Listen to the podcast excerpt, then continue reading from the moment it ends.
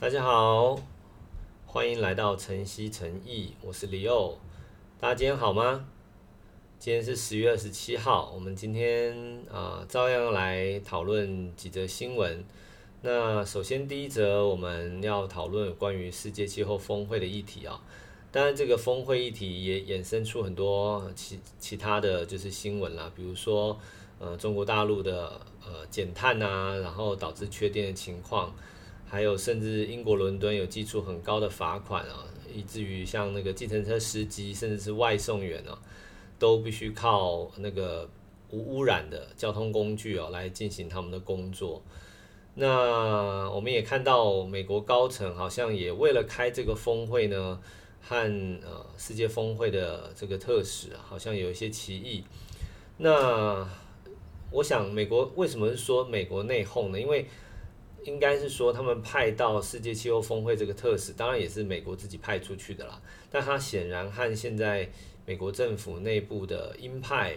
呃，甚至是国防部啊、呃，一些对于中国事务的这些官员呢、意见是不太一样的。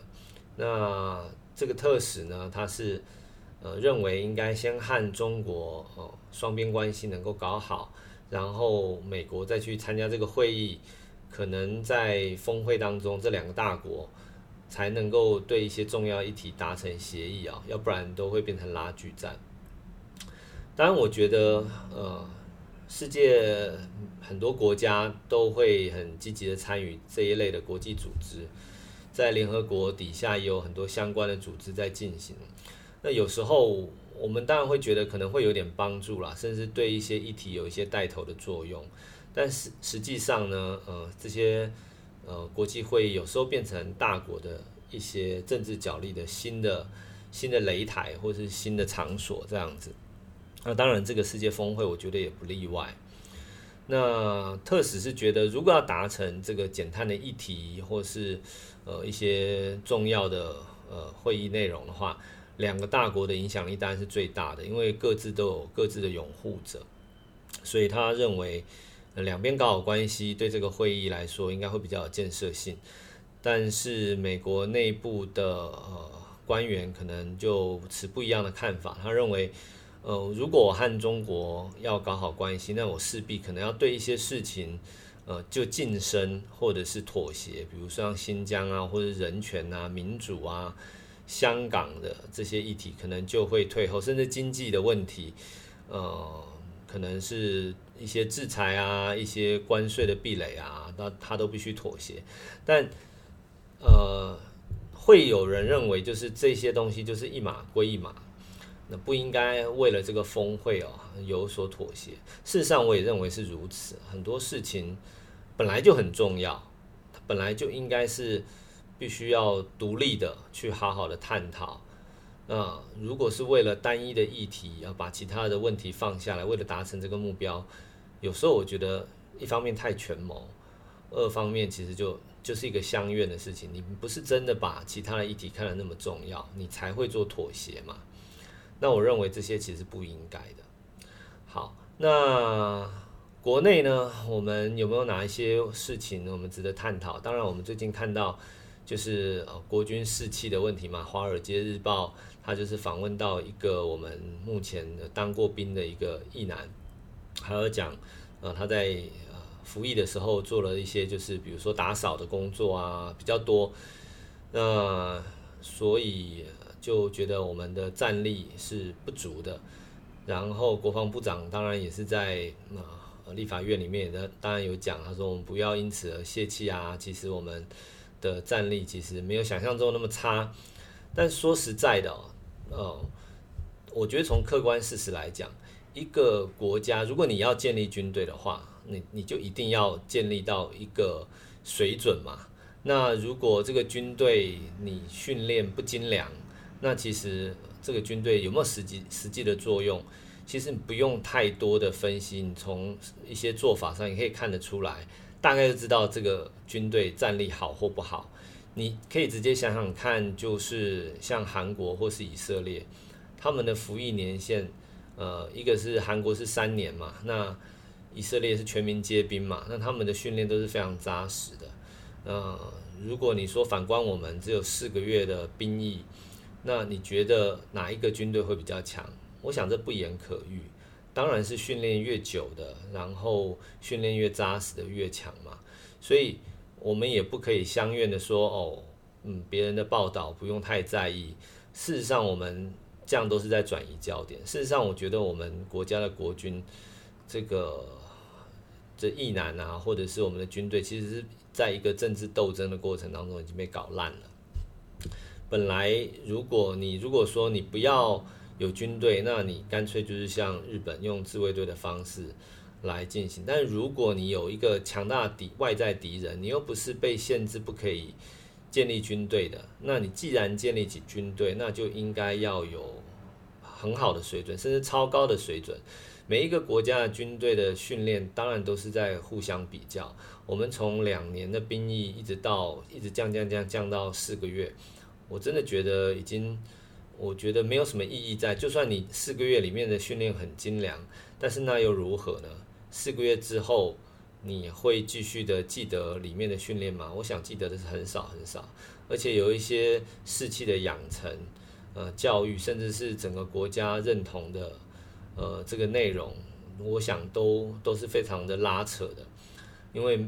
毕竟。呃，整个台湾的社会的局势，还有政党局势，就是那么不明朗，就是有这么严重的内斗。你觉得这个军事的国军的士气会好吗？一定不好。那从客观角度来讲，训练也一定不好，时间也不够久，甚至有时候，呃，我们可以看到士官军官可能比兵还要多，这确实是一个问题。所以我觉得政府是。应该要好好来探讨我们的兵役制度。我觉得，如果要建立起一个强大的自我防卫系统的话，足够的训练时间是一定要。所以，如果你说呃要不要恢复征兵制啊，或什么的，我认为是我我是支持的，我是支持恢复征兵制，然后甚至全民皆兵，我都认为是应该的。然后你可以在内容上面做一些调整。我认为可以把我们的国防预算啊。花到一个刀口上。事实上，如果你没有一个很精良的军队训练，你买再好的武器其实是没有用的。再好的武器没有士气也是没有用的。所以，希望将来，期待将来的政府或整个社会风气能够统一的有一个口径，慢慢把这样的一个议题。哦，能够有一个相同，趋于一个相同的看法，我想这样才比较容易推动吧。好，再来还有关于就是啊、呃，国内政党几个政党，大大小小几个政党，特别是谈到民众党的支持度已经超越了国民党。那我想这应该也不意外啦，因为呃，国民党持续的这个社会的认同度啊，或是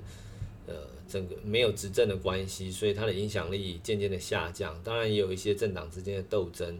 导致它的影响力大不如前。但我觉得最大的原因还是，如同我昨天说过的，就是国民党它的中心思想已经就消失了嘛，已经不明显了。它其实没有办法说服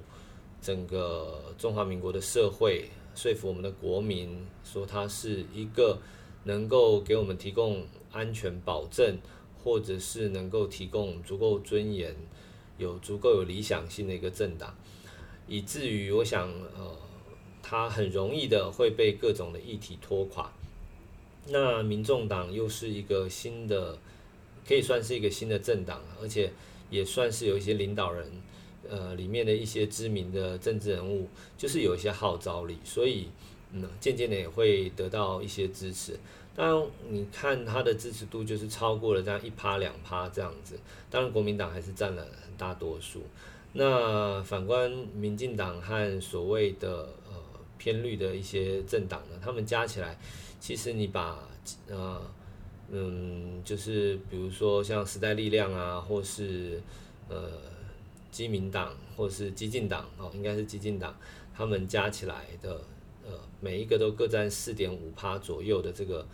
这个支持度，加上民进党自己本身的支持度的话，大概就是三十七到百分之四十左右的这个支持率。其实万年就感觉都没有什么